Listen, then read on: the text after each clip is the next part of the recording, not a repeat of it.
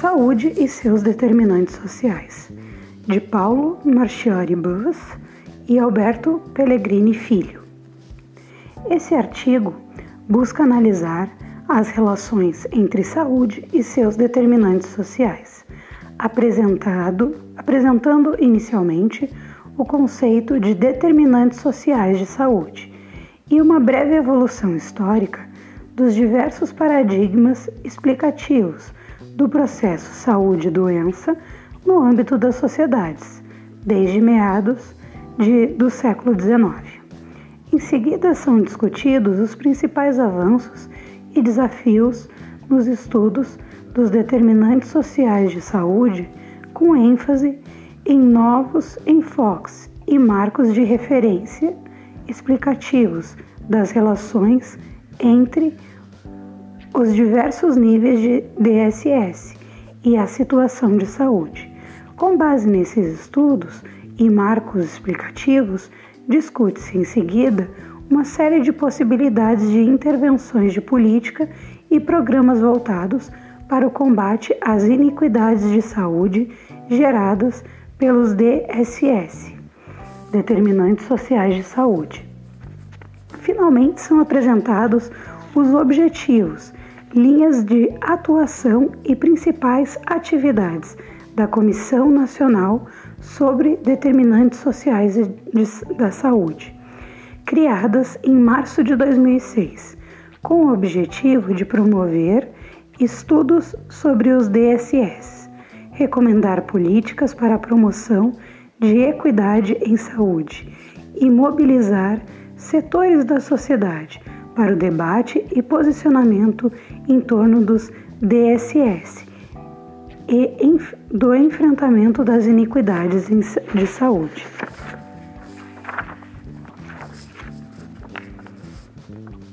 que se entende por determinantes sociais de, da saúde. As diversas definições de determinantes sociais de saúde, DSS, expressam com maior ou menor nível de detalhe o conceito atualmente bastante, de, bastante generalizado de que as condições de vida e trabalho dos indivíduos e de grupos da população estão relacionados relacionadas com sua situação de saúde. Para a Comissão Nacional sobre os Determinantes Sociais da Saúde, CNDSS, os DSS são os fatores sociais, econômicos, culturais, étnicos, raciais, psicológicos e comportamentais que influenciam a ocorrência sobre a ocorrência de problemas de saúde e seus fatores de risco na população. A comissão homônima da Organização Mundial de Saúde, OMS, adota uma definição mais curta, segundo a qual o DDS são as condições sociais em que as pessoas vivem e trabalham. Nancy Krieger, 2001, introduz um elemento de intervenção ao defini-los como os fatores e mecanismos através dos quais as condições sociais afetam a saúde e que potencialmente podem ser alterados através de ações baseadas em informação. Tarlov, 1996, propõe finalmente uma definição bastante sintética ao entendê-los como as características sociais dentro das quais a vida transcorre. Embora, como já mencionado, tenha-se hoje alcançado certo consenso sobre a importância dos DSS na situação da saúde, esse consenso foi sendo construído ao longo da história, entre os diversos paradigmas explicativos para os problemas de saúde. Em meados do século XIX, predominava a teoria miasmática que conseguia responder às importantes mudanças sociais e práticas de saúde observadas no âmbito dos novos processos de urbanização e industrialização ocorridos naquele momento histórico. Estudos sobre a contaminação de, da água e dos alimentos, assim como sobre riscos ocupacionais, trouxeram importante reforço para o conceito de miasma e para as ações de saúde pública. Susser, 1998. Virchow, um dos mais destacados cientistas vinculados a essa teoria, entendia que a ciência médica é intrínseca e essencialmente uma ciência social, que as condições econômicas e sociais exercem um efeito importante sobre a saúde e a doença, e que tais relações devem ser submetidas à pesquisa científica. Entendia também que o próprio termo saúde pública expressa seu caráter político e que sua prática implica necessariamente a intervenção na vida política e social para identificar e eliminar os fatores que prejudicam a saúde da população. Rossem, 1980. Outros autores que merecem destaque nessa corrente de pensamento são Chadwick, com seu Report on the Sanitary Condition of the Laboring Population of Great Britain, de 1841, Villermé com Teblé de L'état physique et moral des ouvriers de Paris, de 1840, e Angels, com a situação das classes trabalhadoras na Inglaterra, Londres, 1845. Nas últimas décadas do século XIX, com o extraordinário trabalho de bacteriologistas como Koch e Pasteur, afirma-se um novo paradigma para a explicação do processo saúde e doença. A história da criação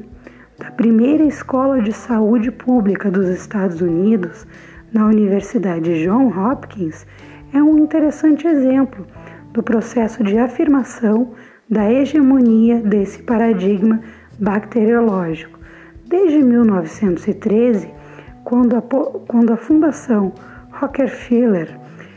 decide propor o estabelecimento de uma escola para treinar os profissionais de saúde pública, até a decisão, em 1916, de financiar sua implantação em John Hopkins, há um importante debate entre diversas correntes e concepções sobre a estruturação do campo da saúde pública.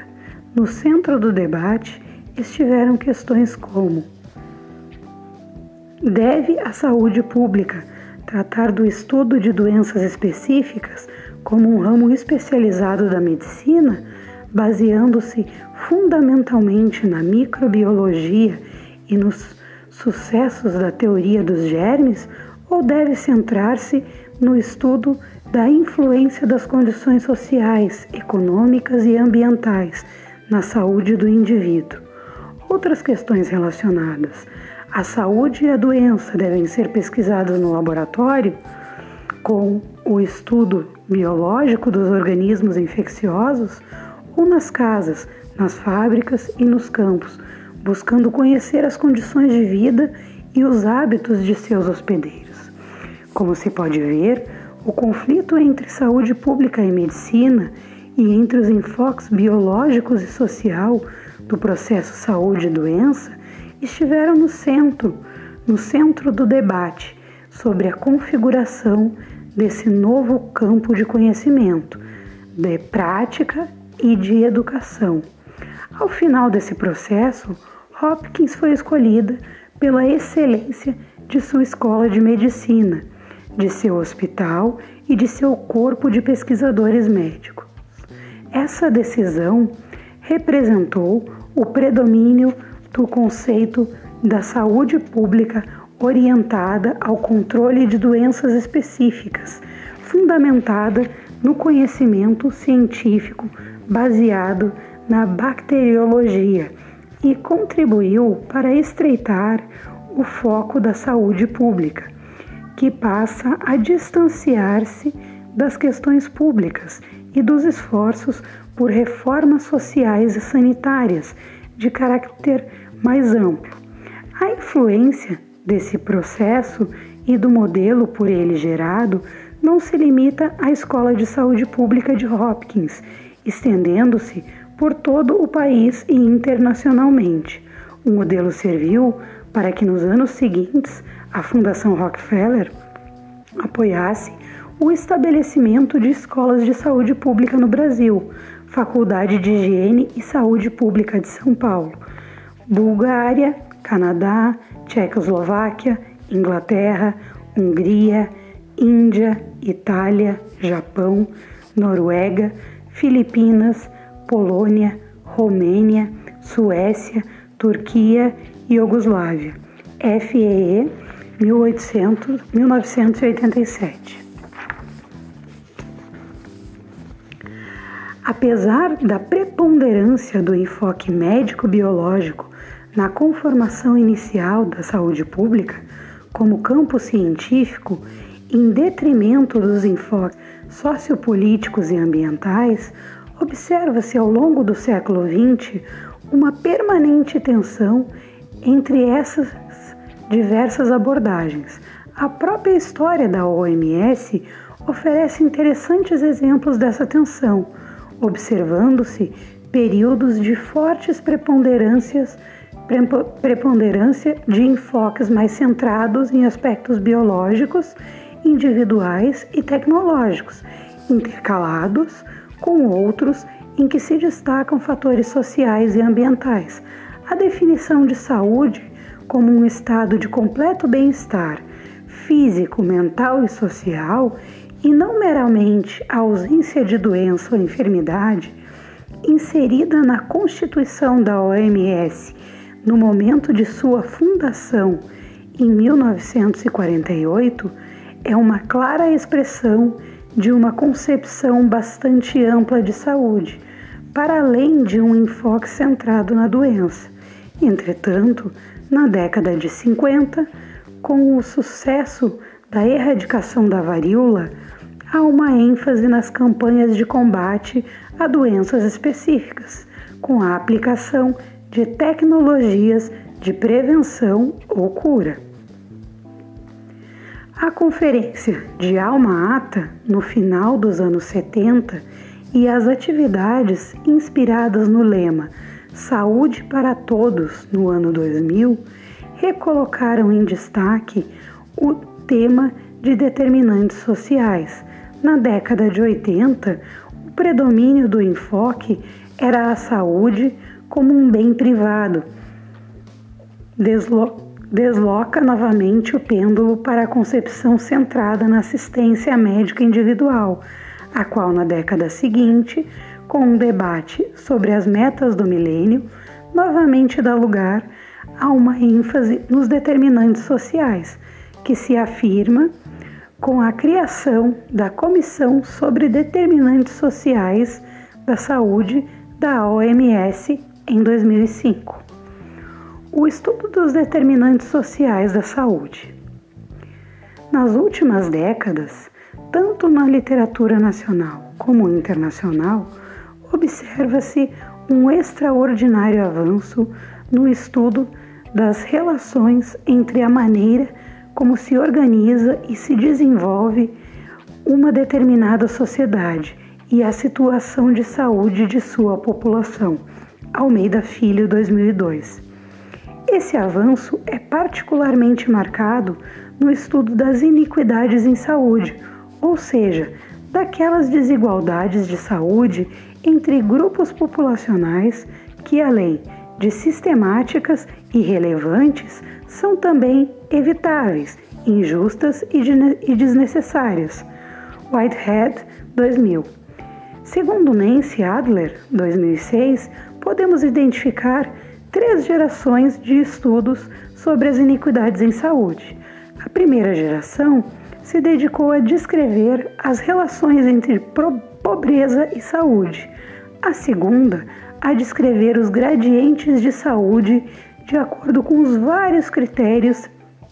de estratificação socioeconômica. E a terceira e atual geração está dedicada principalmente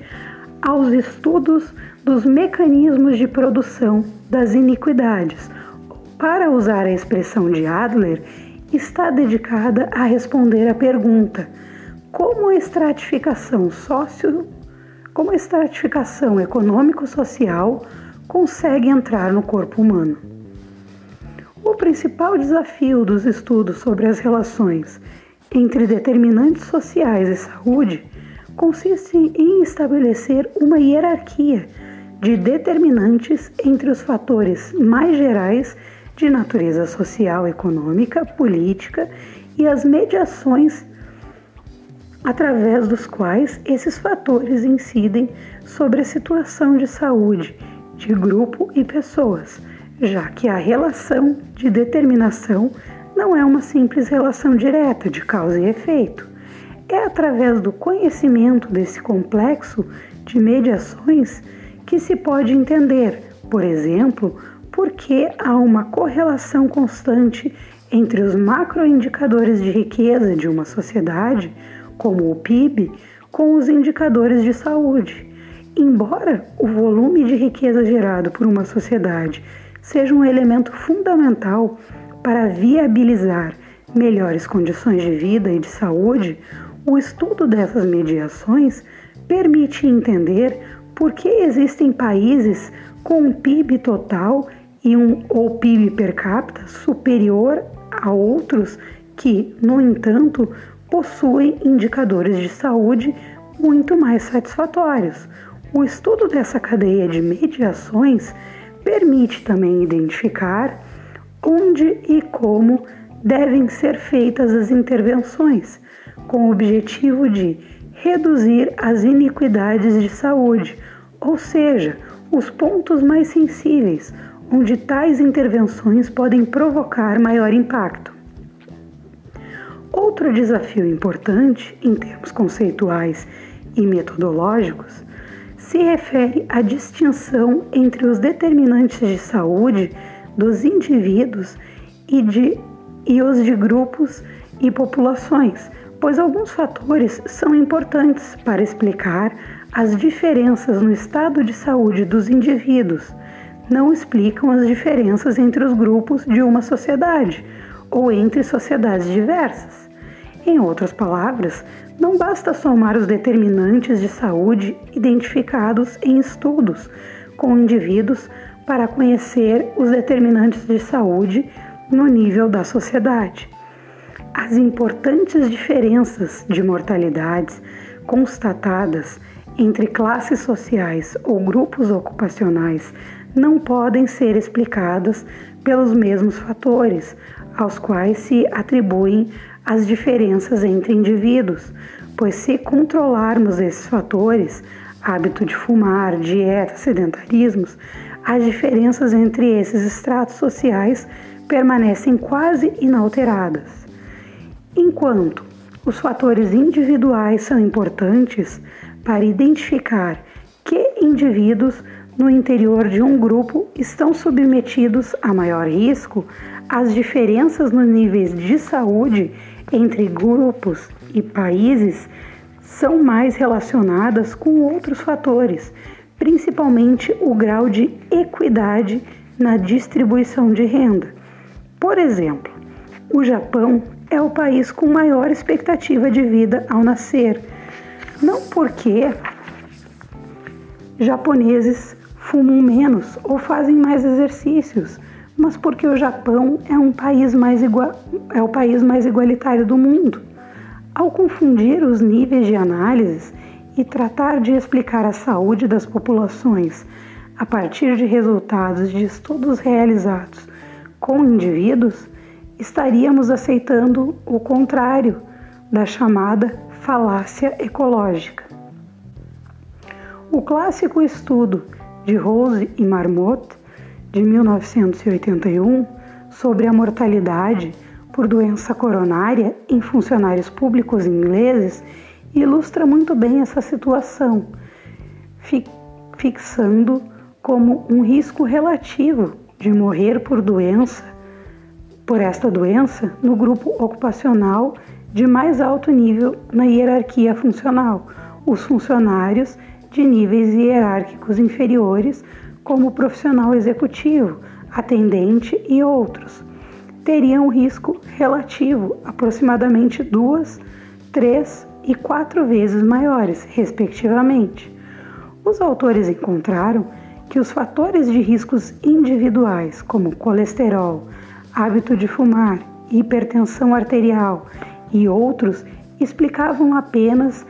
35 a 40% das diferenças, sendo que os restantes 60 a 65% estavam basicamente relacionados aos DDE, DSS. Há várias abordagens para o estudo dos mecanismos através dos quais os DSS provocam as iniquidades de saúde. A primeira delas privilegia os aspectos físico-materiais na produção da saúde da doença, entendendo que as diferenças de renda influenciam a saúde pela escassez de recursos dos indivíduos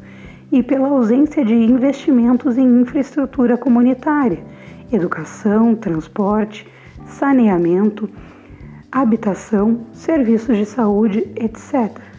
decorrentes de processos econômicos e de decisões políticas. Outro enfoque privilegia os fatores psicossociais, explorando as relações entre percepções de desigualdades sociais, mecanismos psicobiológicos e situação de saúde, com base no conceito de que as percepções e as experiências de pessoas em sociedades desiguais provocam estresse e prejuízo à saúde. Os enfoques ecossociais e os chamados enfoques multiníveis buscam integrar as abordagens individuais e grupais, sociais e biológicas, numa perspectiva dinâmica, histórica e ecológica. Finalmente, há os enfoques que buscam analisar as relações entre a saúde das populações, as desigualdades nas condições de vida e o grau de desenvolvimento da trama de vínculos e associações entre indivíduos e grupos. Esse estudo, esses estudos identificam o desgaste do chamado capital social, ou seja, das relações de solidariedade e confiança entre as pessoas e grupos, como um importante mecanismo através do qual as iniquidades de renda impactam negativamente a situação de saúde países com frágeis laços de coesão social, ocasionados pelas iniquidades de renda, são os que menos investem em capital humano e em redes de apoio social, fundamentais para a promoção e proteção da saúde individual e coletiva. Esse estudo, esses estudos também procuravam mostrar por que não são as sociedades mais ricas as que possuem melhores níveis de saúde, mas as que são mais igualitárias e com alta coesão social? Diversos são os modelos que procuram esquematizar a trama de relação entre os diversos fatores estudados através desses diversos enfoques. Dois modelos serão analisados a seguir modelo de Dahlgren e Whitehead, e o modelo de Dideriksen e outros. O modelo de Dahlgren e Whitehead inclui os DDS dispostos em diferentes camadas, desde as camadas mais próximas dos determinantes individuais até camadas mais distais, onde se situam os macrodeterminantes. Apesar da facilidade de visualização gráfica dos DSS e sua distribuição em camadas, segundo seu nível de abrangência, o modelo não pretende explicar com detalhes as relações e mediações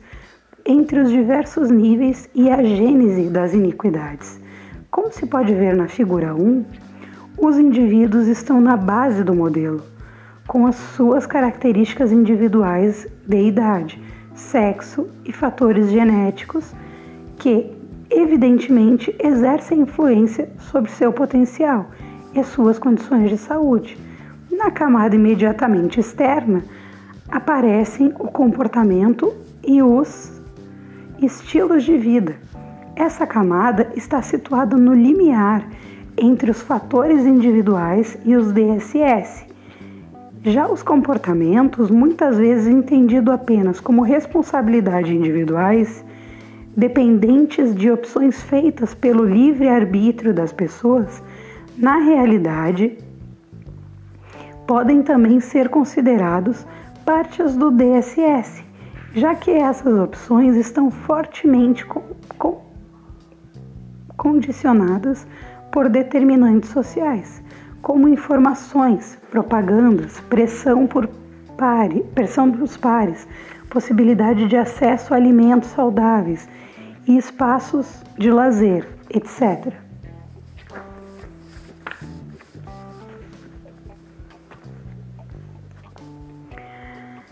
A camada seguinte destaca a influência das redes comunitárias e de apoio, cuja maior ou menor riqueza expressa o nível de coesão social, que, como vimos, é de fundamental importância para a saúde da sociedade como um todo. No próximo nível estão representados os fatores relacionados à condição de vida e de trabalho, disponibilidade de alimento, e acesso a ambientes e serviços essenciais, como saúde e educação, indicando que as pessoas em desvantagem social correm um risco diferenciado, criando, criado por condições habitacionais mais humildes, exposição a condições mais perigosas ou estressantes de trabalho e acesso menor aos serviços. Finalmente, no último nível, estão situados os macrodeterminantes, relacionados às condições econômicas, culturais e ambientais da sociedade e que possuem grande influência sobre as demais camadas. Necessário mencionar pela crescente influência sobre as condições sociais, econômicas e culturais dos países, o fenômeno da globalização, suas principais características, assim como a influência da globalização sobre a pobreza e as condições de saúde, e sobre as condições de vida em geral foram analisadas por Bus 2006.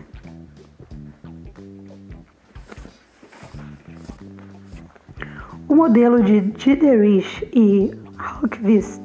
de 1998 foi adaptado por Diderich, Evans e Whitehead 2001. Esse modelo enfatiza a estratificação social gerada pelo contexto social, que confere aos indivíduos posições sociais distintas, as quais, por sua vez, provocam diferenciais de, de saúde.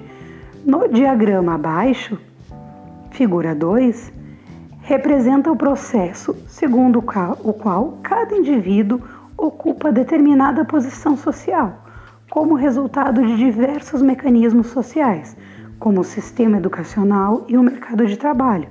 de acordo com a posição social ocupada pelos diferentes indivíduos, aparecem diferenciais, como o de exposição a riscos que causam danos à saúde, número 2, o diferencial de vulnerabilidade à ocorrência de doença, uma exposição uma vez exposto a esses riscos, 3, e o diferencial de consequências sociais ou físicas, uma vez contraída a doença. 4. Por consequências sociais, entende-se o impacto que a doença pode ter sobre a situação socioeconômica do indivíduo e sua família. As intervenções sobre os determinantes sociais da saúde. O modelo de Dahlgren e Whitehead e Diderich permitem identificar pontos de intervenções de políticas no sentido de minimizar os diferenciais de DSS originados pela posição social do indivíduo e grupos. Tomando o modelo de camadas de Dahlgren e Whitehead, o primeiro nível relacionado aos fatores comportamentais e de estilo de vida indica que estão fortemente influenciados pelo DSS, pois é muito difícil mudar comportamento de risco sem mudar as normas culturais que os influenciam, atuando-se exclusivamente sobre os indivíduos, uma vez se às vezes se consegue que alguns deles mudem de comportamento, mas logo eles serão substituídos por outros. Rose, 1992. Para atuar nesse nível de maneira eficaz, são necessárias políticas de abrangência populacional que promovam mudança de comportamento através de programas educativos, comunicação social, acesso facilitado a alimentos saudáveis, criação de espaços públicos para a prática de esportes e exercícios físicos, bem como proibição à propaganda do tabaco e do álcool em todas as suas formas. O segundo nível corresponde às comunidades e suas redes de relações, como já mencionado, os laços de coesão social e as redes de solidariedade e confiança entre as pessoas e grupos são fundamentais para a promoção e proteção da saúde individual e coletiva. Aqui se incluem políticas que busquem estabelecer redes de apoio e fortalecer a organização e participação das pessoas e das comunidades, especialmente dos grupos vulneráveis, em ações coletivas para a melhoria de suas condições de saúde e bem-estar e para que se constituam em atores sociais e participantes ativos das decisões de vida social. O terceiro nível se refere à atuação das políticas sobre as condições materiais e psicossociais nas quais as pessoas vivem e trabalham, buscando assegurar melhor acesso água limpa, esgoto, habitação adequada, alimentos saudáveis e nutritivos emprego seguro e realizador, ambientes de trabalho saudáveis, serviço de saúde e de educação de qualidade e outros. Em geral, essas políticas são responsabilidade de setores distintos que frequentemente operam de maneira independente, obrigando o estabelecimento de mecanismos que permitam uma ação integrada. O quarto nível de atuação se refere à atuação ao nível dos macrodeterminantes, através de políticas macroeconômicas e de mercado de trabalho, de proteção ambiental e de proteção de uma cultura de paz e solidariedade que visem promover um desenvolvimento sustentável, reduzindo as desigualdades sociais e econômicas, as violências, a degradação ambiental e seus efeitos sobre a sociedade. CNDSS 2006, Pellegrini Filho 2006. O outro modelo proposto por Diderich e colaboradores permite também identificar alguns pontos de incidência de políticas que atuem sobre os mecanismos de estratificação social e sobre os diferenciais de exposição, de vulnerabilidade e de suas consequências. Embora a intervenção sobre os mecanismos de estratificação social seja de responsabilidade de outros setores, ela é uma das mais cruciais para combater as iniquidades de saúde. Aqui se inclui políticas que diminuam as diferenças sociais, como as relacionadas ao mercado de trabalho, educação e seguridade social, além de um sistemático acompanhamento de políticas econômicas e sociais para avaliar seu impacto e diminuir seus efeitos sobre a estratificação social. O segundo conjunto de políticas busca diminuir os diferenciais de exposição a risco, tendo como alvo, por exemplo,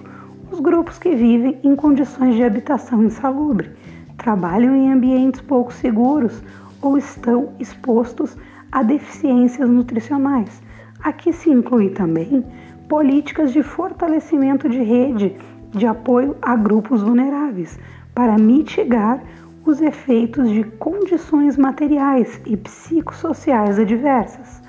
Quanto ao enfrentamento dos diferenciais de vulnerabilidade,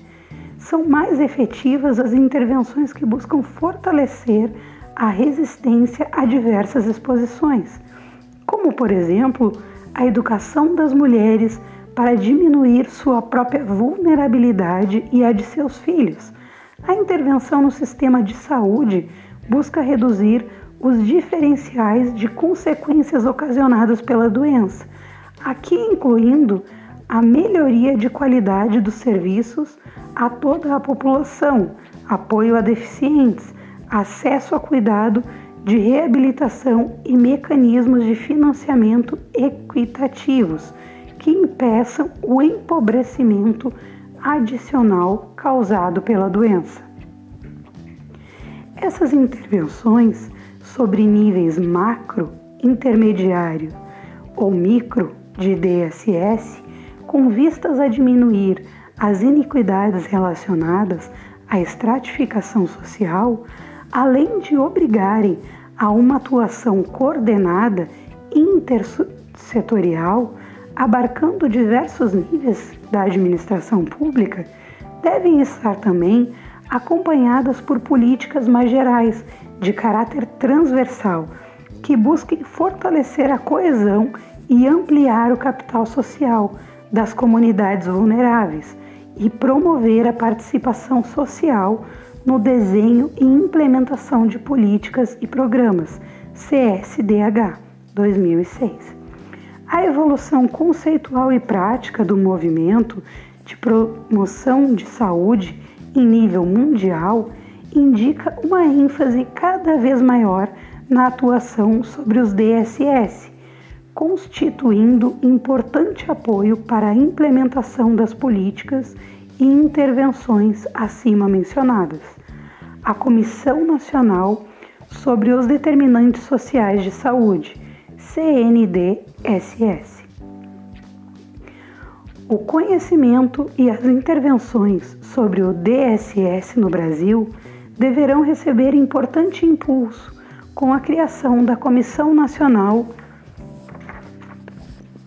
sobre Determinantes Sociais em Saúde, CNDSS. Essa comissão foi estabelecida em 13 de março de 2006, através do decreto presidencial com um mandato de dois anos, a criação da CNDSS é uma resposta ao movimento global em torno dos DSS, desencadeado pela OMS, que em março de 2005 criou a Comissão sobre Determinantes Sociais da Saúde, Commission on Social Determinants of Health, CNDH com o objetivo de promover, no âmbito internacional, uma tomada de consciência sobre a importância dos determinantes sociais na situação de saúde de indivíduos e populações e sobre a necessidade do combate às iniquidades de saúde por eles geradas. A CNDSS está integrada por 16 personalidades expressivas de nossa vida social, cultural, científica e empresarial. Sua constituição diversificada é uma expressão do reconhecimento de que a saúde é um bem público, constituído com a participação solidária de todos os setores da sociedade brasileira. O decreto presidencial que criou a CNDSS constituiu também um grupo de trabalho intersetorial, integrado por diversos ministérios relacionados com, com os DSS, além do Conselho Nacional de Secretários Estaduais e Municipais de Saúde, CONAS e CONASEM. O trabalho articulado da CNDSS com esse grupo permite que se multipliquem ações integradas entre as diversas esferas da, da administração pública e as que já e que as já existentes, existentes ganhem maior coerência e efetividade. As atividades da CNDSS têm como referência o conceito de saúde, tal como concebe a OMS, um estado de completo bem-estar físico, mental e social, e não meramente a ausência de doença ou enfermidade. E o preceito constitucional de reconhecer a saúde como um direito de todos e dever do Estado, garantido mediante políticas sociais e econômicas que visem a redução do risco de doença e outros agravos e ao acesso universal e igualitário às ações e serviços para sua promoção, proteção e recuperação. Artigo 196 da Constituição de 1988. Três compromissos vêm orientando a atuação da comissão. Compromisso com a ação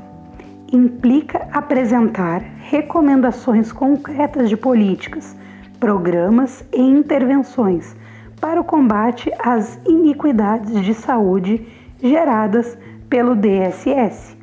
Compromisso com a equidade.